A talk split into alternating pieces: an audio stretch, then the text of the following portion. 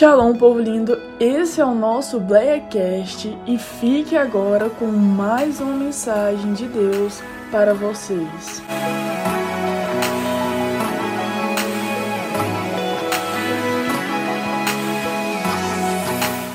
Abra sua Bíblia, meu querido, você que ama a palavra de Deus, no Evangelho de Lucas. Evangelho de Lucas, capítulo 15. Louvado seja Deus.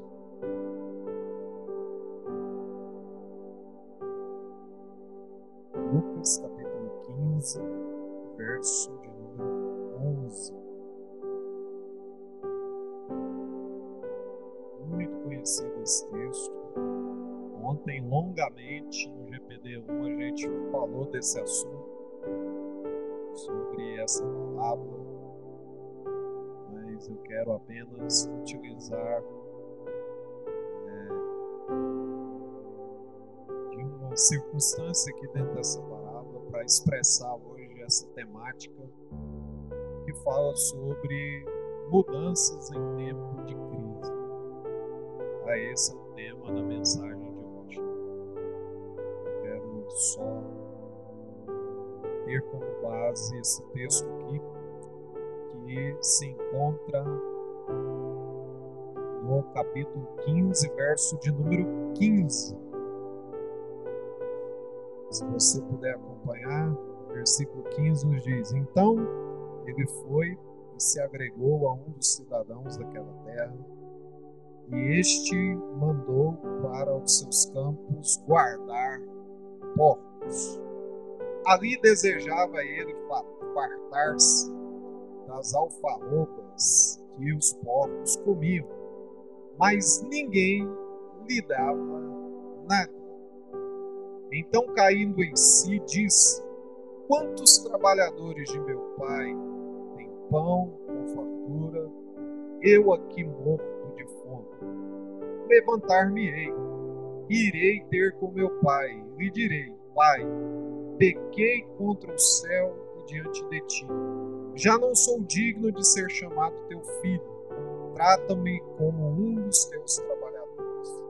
E levantando-se foi para seu pai, vindo ele ainda longe, quando seu pai o avistou e compadecido dele, correndo, o abraçou e o beijou. E o filho lhe disse: Pai, pequei contra o céu e diante de ti. Já não sou digno de ser chamado teu filho. O pai, porém, disse aos seus servos: Trazei depressa o melhor roupa, o vestiu e põe-lhe um anel no dedo e sandália nos pés. Trazei também e matai um novilho cevado. Comamos e nos regozijemos porque este meu filho estava morto e reviveu, estava perdido e foi achado. E começaram a regozijar-se. Amém? Você pode orar? Nós temos que ter propósito em tudo que a gente vai fazer na vida. E a gente vem à igreja com um propósito. E esse propósito principal deve ser adorar a Deus. Você já teve a oportunidade de expressar o seu louvor, a sua adoração. E eu tenho certeza que você é carente de ouvir a voz de Deus. Então feche seus olhos e peça isso ao Senhor. Que a palavra venha falar ao seu coração, ao meu coração, ao nosso coração. Amado Jesus, o Senhor é aquele que nos traz Deus, alimento sólido para nossa alma. O Senhor é aquele que se compadece de nós, é aquele que nos faz ver aquilo que nós não somos capazes de ver. Senhor, de sentir aquilo que nós não somos capazes de sentir. Senhor, que o Senhor venha nos dar sensibilidade espiritual.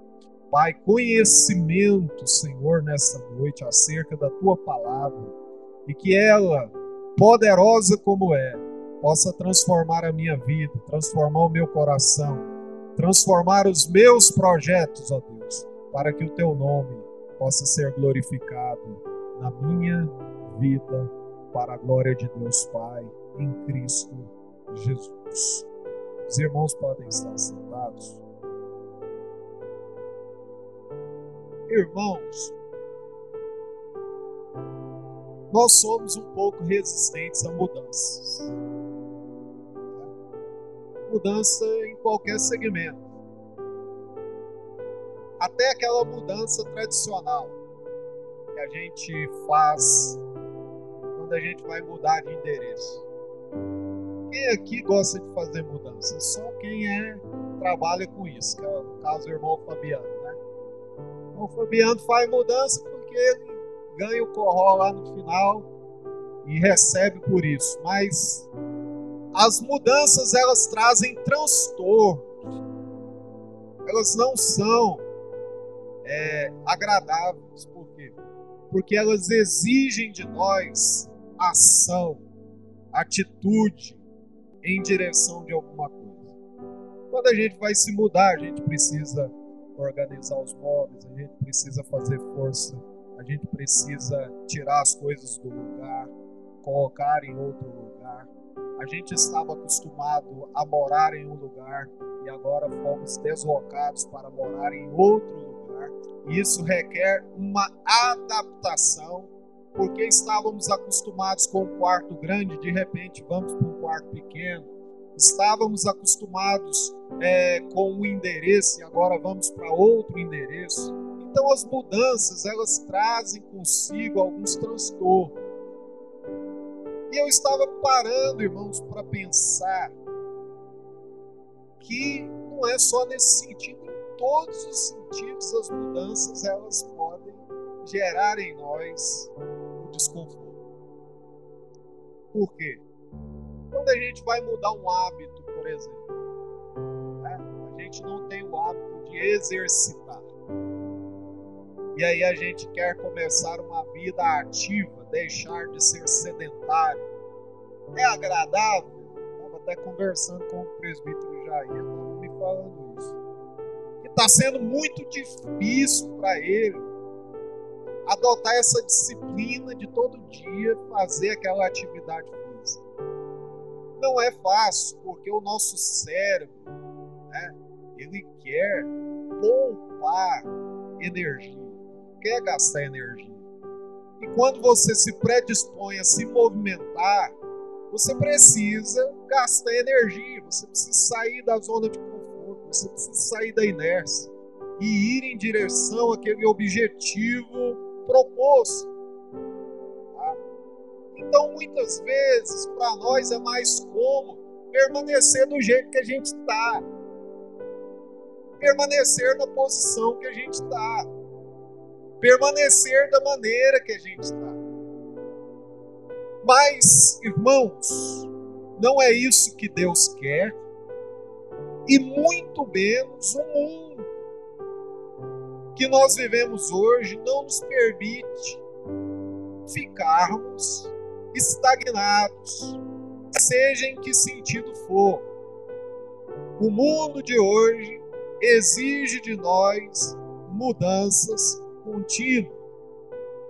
E muitas vezes a gente tem essa resistência e determinadas circunstâncias acontecem na nossa vida justamente, irmãos, para gerar em nós mudança. Por que, que o tema é mudanças em tempos de crise? É porque, irmãos, a crise vem. E quem aqui não está vivendo crise nenhuma? A pastora já perguntou aqui no início do culto: quem aqui não está passando por problema nenhum?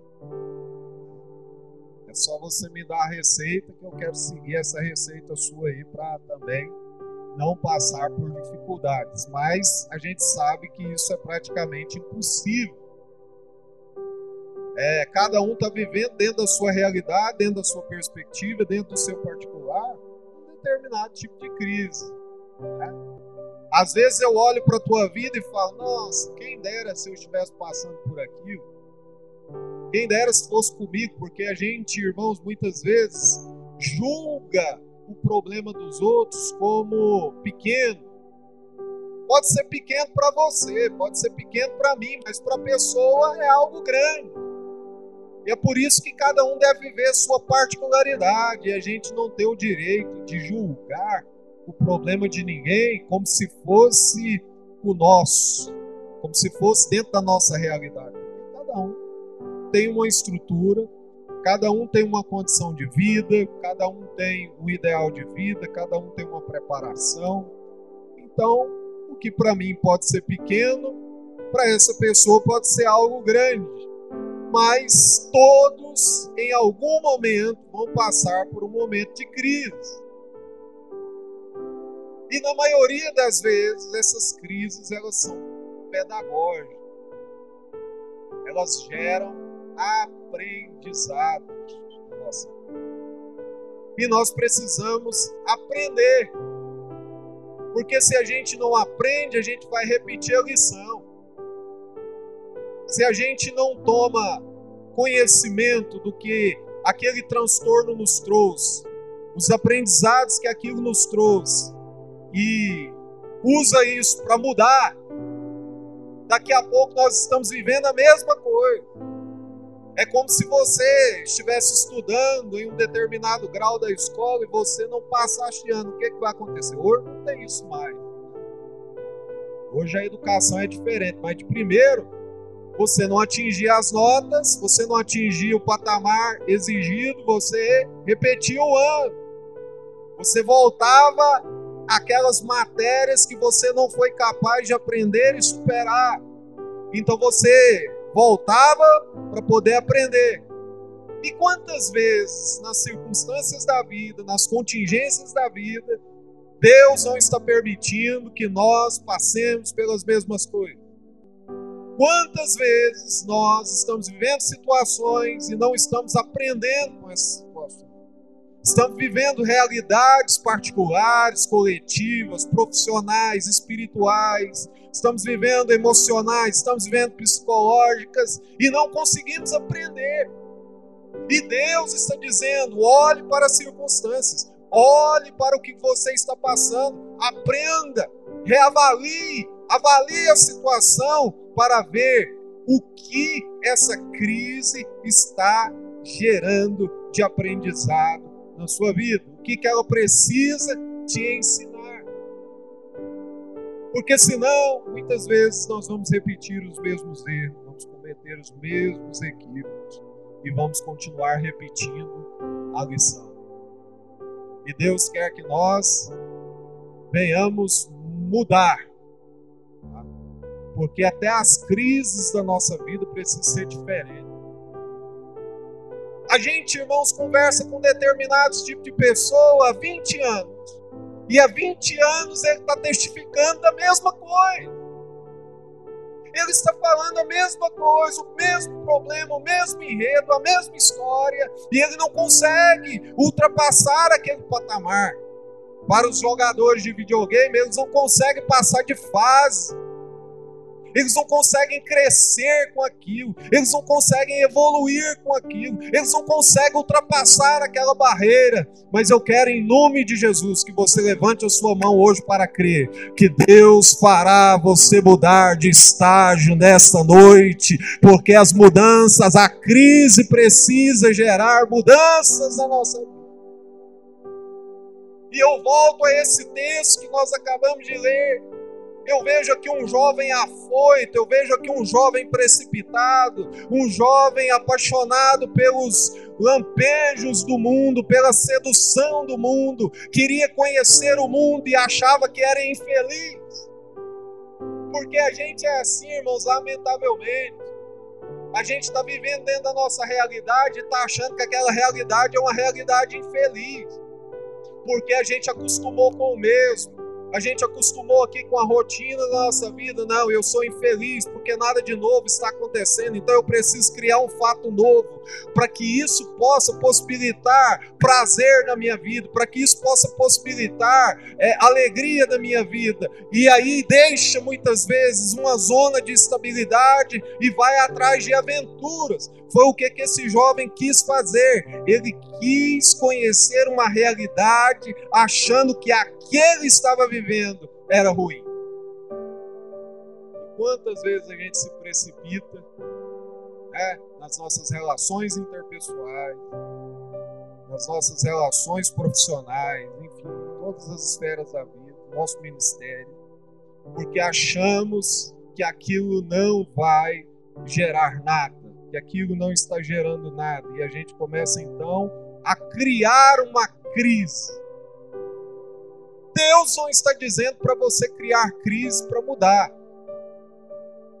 mas que você possa esperar que as coisas aconteçam de forma natural. Tem gente que procura o problema com as suas próprias mãos. Foi o que esse jovem quis fazer, procurar problemas com as suas próprias mãos. E ele então exige uma herança do pai sem o pai nem ter morrido. Fala, não, pai, me dá aí o que é meu, porque eu quero curtir a minha vida, eu quero fazer aí o que eu quero, o que eu bem entendo da minha vida, eu não quero viver mais dando satisfação a ninguém, eu não quero viver debaixo de padrão nenhum, eu quero criar os meus próprios padrões de vida, eu quero criar os meus, as minhas próprias regras, quero viver debaixo da minha própria demanda. Porém, toda liberdade gera um custo. Ah, ele estava sob a proteção do pai, ele estava sob os cuidados do pai, tudo que era do pai era dele, mas isso para ele não estava bom, estava ruim, ele queria viver um algo novo. Então ele sai, e o pai permite que ele saia. A gente vê isso aqui, a relação desse pai, a relação de, que Deus tem com a gente. Porque Deus não te obriga a fazer nada, meu Deus não me obriga a fazer nada. Eu estou aqui de livre e espontânea vontade. Deus não me obrigou a estar aqui, nem vai me obrigar. Eu devo estar aqui por livre consciência. Estamos aqui. E ele então altera, e ele então libera o filho. Vai, você quer ir? Vai, está aqui o que é teu. Mas aquele pai sabia que aquela atitude geraria uma crise e que aquela crise iria gerar uma mudança. Deus sabe, irmãos, até que ponto Ele pode te provar. Deus sabe até que ponto Ele pode me provar. Por isso, Tiago escreveu: não há tentação alguma que seja superior as vossas forças. Então ninguém pode dizer: olha, o que eu estou passando é insuportável, eu não consigo. Não, você consegue. Deus está te sustentando, vai te sustentar, vai te abençoar e você vai conseguir passar por esse deserto você está enfrentando. Esse jovem gastou tudo que ele tinha de forma precipitada, ele não tinha estrutura, ele não tinha conhecimento, ele não tinha experiência para lidar com a riqueza e ele acabou destruindo todo aquele patrimônio em questão, em questão de dias. E a palavra de Deus diz que ele ficou numa situação tão deplorável que teve que cuidar de porcos. Teve que cuidar de porcos para poder sobreviver. Mas o que que aquela crise gerou naquele jovem? O que que aquela crise gerou naquele menino, naquele rapaz? Gerou a consciência de que a vida que ele tinha era uma vida muito melhor do que aquele estava vivendo. Eu já vi muita gente falando: Nossa, mas eu me arrependo tanto de ter saído da igreja. Eu me arrependo tanto de não ter permanecido nos, pés do Senhor. Porque agora eu estou pagando as consequências, estou sofrendo as consequências desse ato. Eu achei que eu era infeliz na casa de Deus. Eu achei que eu era aprisionado na casa de Deus. Eu achei que eu vivia debaixo de regras na casa de Deus. Eu achei que eu vivia debaixo de normas na casa de Deus. Mas eu descobri que escravo é quem está no mundo. Escravo dos prazeres, escravos dos deleites, escravos do que o mundo tem para oferecer. Mas ele não sabe que a verdadeira liberdade está em estar na presença de Deus, em estar na casa de Deus, em viver em adoração a Deus. Essa é a verdadeira alegria e libertação que o ser humano pode ter. Então ele entendeu: eu preciso voltar. Tem até uma canção que diz: né? preciso voltar à casa do Pai. Então, queridos, muitas vezes nessas crises a gente tem que parar e refletir. Toda crise traz reflexão, deve trazer reflexão e não apenas revolta. Qual que é a diferença daquele que supera a crise e muda? É porque aquele que supera a crise e muda é aquele que reflete em momentos de crise e não se revolta com a crise. Há uma diferença muito grande. Tem gente que pega a crise e coloca como se a crise fosse o motivo dele tomar todas as atitudes nocivas possíveis. Agora eu vou fazer acontecer, já que nada para mim dá certo, eu vou ser cada dia pior.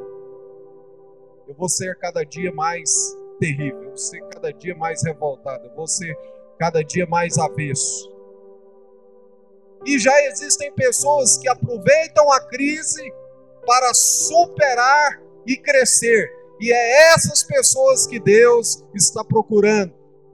Aquelas que aprendem com as circunstâncias, aquelas que aprendem com as dificuldades, aquelas que usam a dificuldade para crescer e não para evoluir.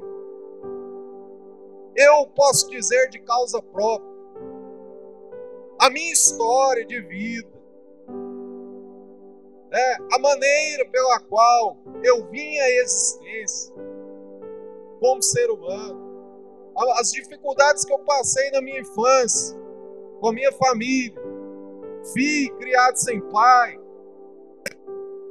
Eu tinha todos os motivos e todas as oportunidades para ser um drogado, ser um delinquente, ser alguém que infringisse as regras, sobre o motivo de dizer eu sofri injustiças. O mundo foi injusto comigo, as circunstâncias foram injustas, a, a, a, vida foi injusta, e por isso então eu quero dar uma resposta negativa a isso. Não, eu pensei o contrário, eu pensei, eu posso ser uma pessoa melhor, mesmo vivendo em crise. Eu posso crescer tanto quanto alguém que viveu uma atmosfera diferente porque você próprio pode seguir o caminho que você quisesse. Com a ajuda de Deus, você vai alcançar. Se você tiver esforço, se você tiver dedicação, se você tiver boa vontade, Deus estará contigo. Deus te abençoará na ida, na vinda e em todos os seus projetos. Agora nós não podemos fazer como se nós fôssemos é o que as pessoas dizem, né? A lei de Murphy, uni, o, de, Mur, é, de Murphy mesmo, né? Ah, o universo conspira contra mim.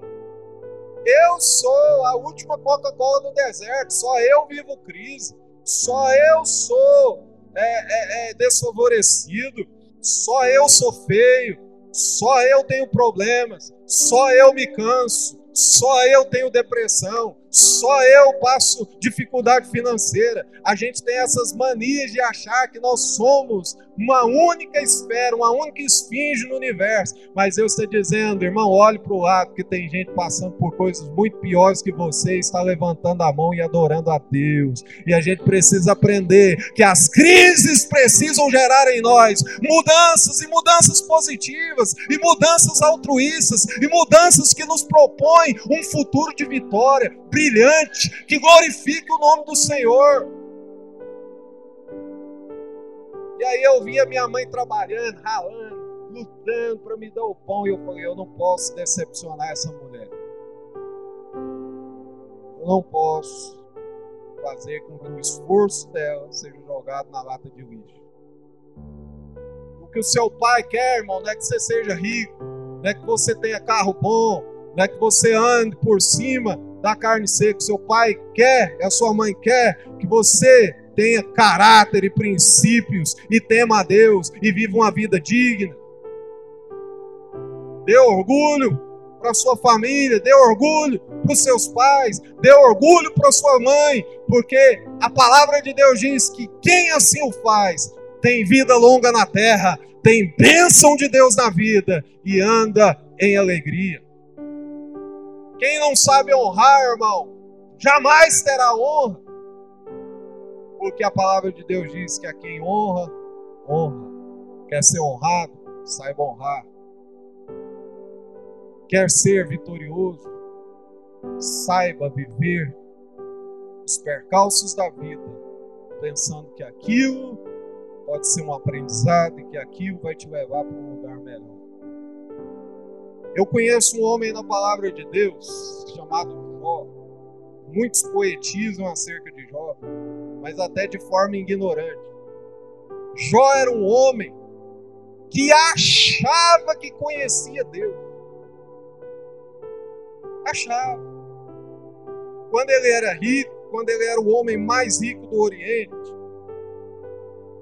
poderoso Jó, que as pessoas saíam de todos os cantos da terra para ouvir o seu juízo, para ouvir o seu parecer. Jó achava que conhecia Deus. Mas sabe, quando Jó de fato conheceu a Deus? Na crise quando a gente pensa que a grande sacada do livro de Jó é o desafio Deus-diabo, não é isso. O que Deus queria não era ter um desafio com o diabo, não era provar para o diabo que o Jó era fiel. Deus queria ter um particular com Jó. Para Deus pouco interessava o que o diabo pensava ou deixava de pensar de Jó. Deus entendeu que a crise iria gerar um aprendizado fundamental na vida de Jó em todos os segmentos. E a gente olha para isso como se fosse apenas o momento em que Jó tem um encontro pessoal com Deus, as tratativas de Deus nas circunstâncias na vida de Jó foram em todos os sentidos, no sentido horizontal, no sentido vertical, em todos os sentidos. Veja bem, quando a crise chegou em Jó, Jó teve que tratar com seus amigos. Jó teve que conhecer quem de fato eram seus amigos. Houve uma tratativa de Deus no seu próprio casamento porque a palavra de Deus diz que a esposa de Jó mandou Jó amaldiçoar a Deus. O detalhe não é esse. O detalhe é que ela, mesmo fazendo isso, não abandonou Jó no momento da crise. A Bíblia diz que, ela, que Jó não mudou de esposa. O texto diz que Jó continuou com a mesma esposa. Ou seja, as adversidades não são motivos para a gente largar e divorciar das pessoas. Essa geração hoje, ó, se me desagradar, meu amigo, vamos andar mais juntos. Nós vivemos, irmãos, na era das discordâncias, na, na era da, em que muitas vezes a gente tem opiniões diferentes. Podemos ter, mas isso não pode ser empecilho para que a gente continue andando junto. A gente pode ter opiniões diferentes e ter comunhão. Então eu vejo Jó ao final dizendo que a crise me ensinou o que? Ele mesmo testificando. Antes eu conhecia Deus de ouvir falar, mas agora, depois da crise, os meus olhos te veem. Mudanças crise que gera mudança. Mudança em tempos de crise. O conceito de Jó acerca de Deus mudou. Então, isso é, irmãos, o que Deus quer. As mudanças, as crises, elas fazem com que a gente seja criativo. Irmão, nós estamos vivendo uma geração que não quer criar nada. Quer tudo pronto, fast food. Afeta a fast food. Afeta a micro-ondas. A fé está muito imediatista. Queremos as coisas para ontem. Mas Deus não vai fazer para ontem. Deus vai fazer dentro do seu tempo. O tempo oportuno de Deus é o Kairos. Não é o tempo Cronos. A gente está muito acostumado com Cronos. Tem que ser no meu tempo, na minha hora, do meu jeito. Deus está dizendo para você: não é no seu tempo, não é na sua hora. É quando você aprender com aquilo que eu tenho colocado na tua vida. E quando você tiver estrutura para suportar o que você tem me pedido, eu vou entregar nas suas mãos. Porque quem não está condicionado para receber, perde.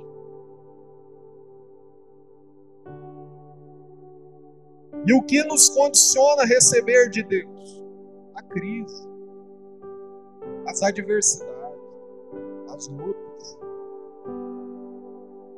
Pergunta para mim nessa noite: crente pode viver sem luta? Quem vai ser corajoso para me perguntar? Crente pode viver sem luta? Não, você tem que me perguntar, não me responder, não. Não, pode. Tem que ter espinho no ninho, irmão. Tem que ter. Se não tiver, meu irmão, a gente nunca vai crescer.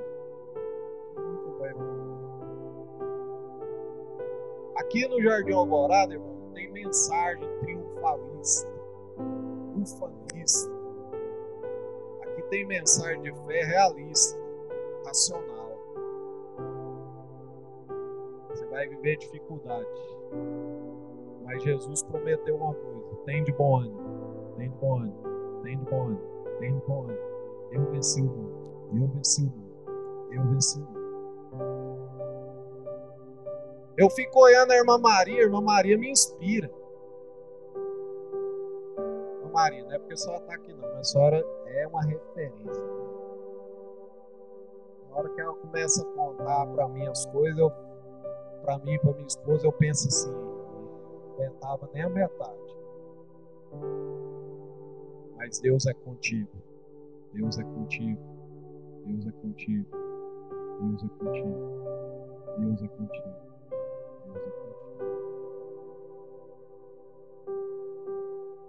O tempo de mudança está chegando.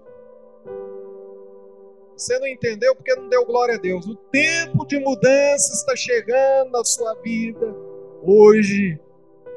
O tempo de mudança está chegando na minha vida hoje. Porque Deus vai nos colocar no lugar que Ele quer, do jeito que Ele quer, da maneira que Ele quer, ainda que Ele tenha que nos levar para a olaria, para nos fazer de novo a Sua imagem e a Sua semelhança, conforme o seu querer. Você não está entendendo o que, que Deus está fazendo na tua vida? Ele está dizendo para você: eu estou gerando, eu estou gerando essa circunstância e você vai aprender comigo, e você vai crescer, e você vai evoluir, e você vai ver lá na frente o que eu fiz através disso na sua vida. Eu não sei.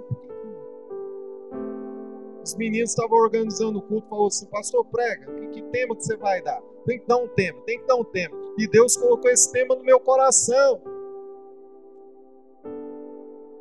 Aí eu me lembrei, para finalizar, daquela família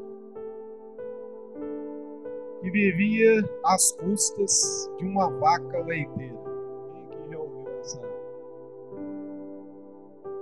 essa ilustração? E aí, meu irmão, o sábio passou lá pela, pela aquela fazenda e viu aquela família morando debaixo de uma tapera, sem telhado, uma situação horrível, sabe?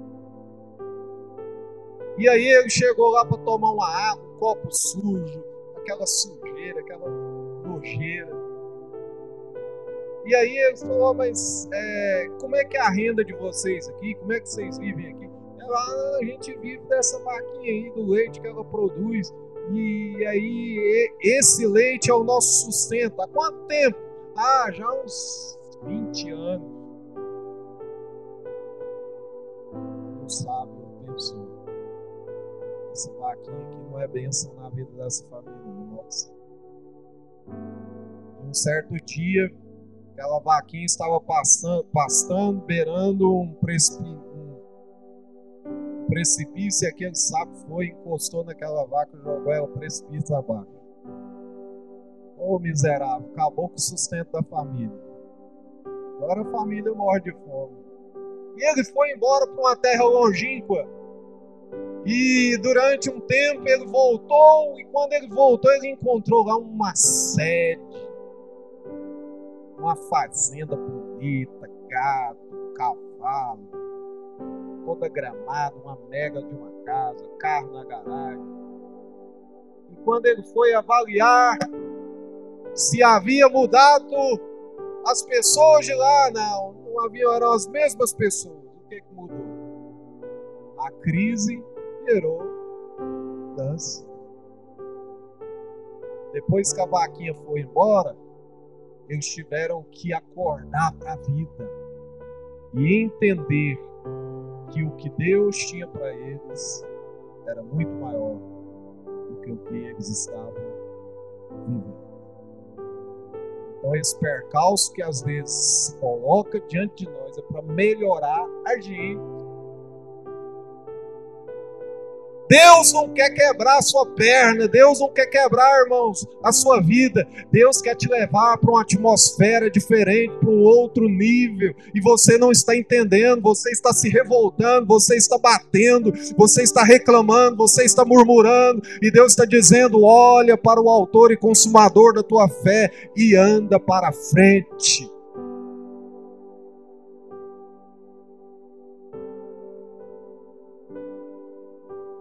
Quando Moisés se deparou com o Mar Vermelho, ele ficou assim: Ah, Senhor, está muito difícil. Ah, Senhor, eu não dou conta. Ah, Senhor, como é que eu vou fazer agora? Agora está o mar, o exército faraó está atrás, e agora nós vamos morrer, e agora nós vamos perecer. O que, que Deus disse para ele? O que, que você tem na mão?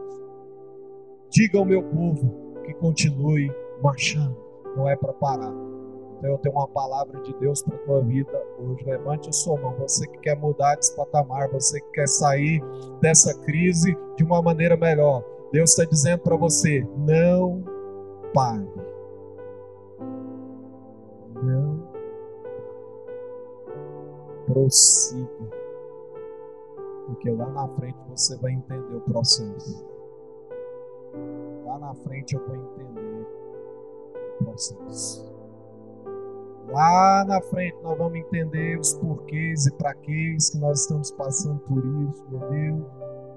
Quantas vezes eu me pego orando, Senhor, por quê, por quê, por quê, por quê, por quê, igual Jó, por quê, por quê, por quê? E Deus não vai responder nada, e Deus não vai falar nada, e Deus vai continuar em silêncio, e Deus vai continuar em silêncio porque o silêncio de Deus, irmãos, nos ensina a depender dEle, a crer nele, acima de qualquer coisa.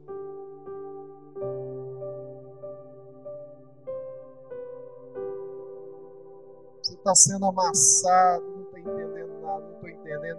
Parece que quanto mais eu vou para a igreja, as coisas vão ficando pior. Parece que quanto mais eu me engajo na obra, as coisas vão ficando pior. Parece que quanto mais eu leio a Bíblia, as coisas vão ficando pior. Vai dando glória a Deus, vai dando glória a Deus, vai dando glória a Deus, porque Abraão foi fortalecido na fé, dando glória a Deus.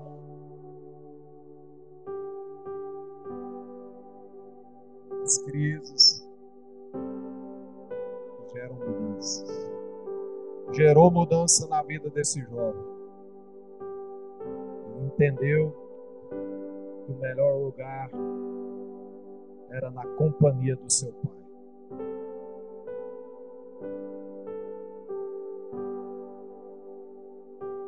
O dia que me roubou o carro, eu não paguei, não estava pagando, roubaram o nosso carro. Finalizar, eu queria que você ficasse de pé. Eu tinha um gol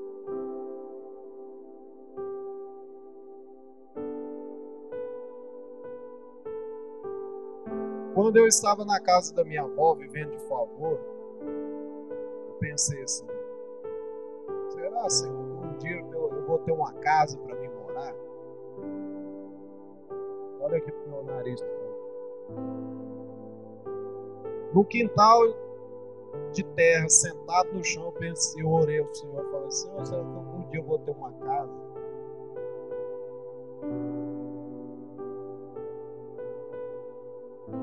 na frente, Deus me deu uma bicicleta.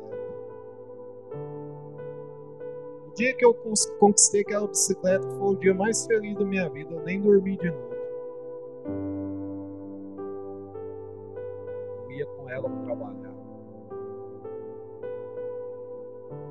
Senhor, será que um dia eu vou ter uma família? Senhor me deu esposa e filhos. Senhor, será que algum dia eu vou conseguir andar num carro? O Senhor me deu. Eu fui em São Paulo, na casa da irmã da Marielle, pregar. Quando eu voltei de lá, pagando, não tinha pago nem a metade desse carro. A Amanda era nenenzinha, os ladrões levaram meu carro, carro nosso carro. eu ajoelhei na sala da minha casa e pela fé eu disse ao Senhor: Eu sei que o desfecho dessa história não é esse. Eu não estou entendendo a solução, Deus, mas Tu és a minha solução.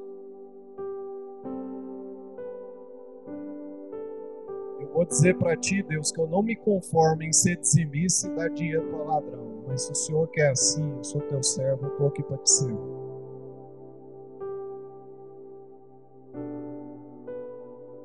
tinha igreja para me congregar, porque a igreja que eu congregava era longe da minha casa, mas Deus já estava desenhando o projeto. O pastor Euclides, saudoso, chegou na minha casa e disse assim: Pastor, só tem uma solução para o senhor. O senhor tem que abrir uma igreja aqui nesse bairro.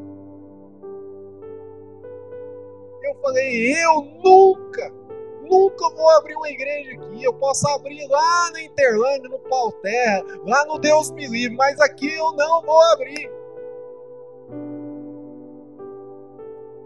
Mas Deus tinha um. Deus queria mudança no tempo de crise. E aí, falei: olha, pior que tá, não vai ficar não. Alugamos um salão, a irmã Maria lembra bem disso. E eu não me esqueço do dia que eu cheguei lá, irmã Maria, a senhora quer ser minha ovelha? Eu achei que ela ia falar, não. Ela falou, eu é mais doida do que eu. E entramos para dentro, começamos a fazer a obra de Deus. Sabe o que, que aconteceu? Do salão nós viemos para esse lote. No lote construímos uma igreja de uma igreja pequena, nós já derrubamos no chão, já fizemos essa e vamos continuar fazendo. Porque Deus, Deus continua sendo Deus. Sabe quanto que eu preciso agora? Vai falar, é doido. Eu preciso até novembro de 50 mil reais. Não dá para esse microfone. Vocês vão falar que eu sou doido? 50 mil reais é o que nós precisamos.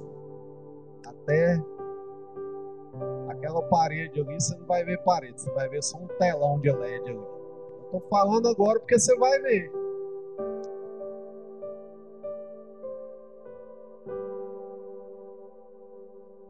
Outra pintura.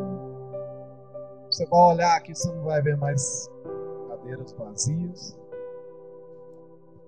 E a crise gerou mudança.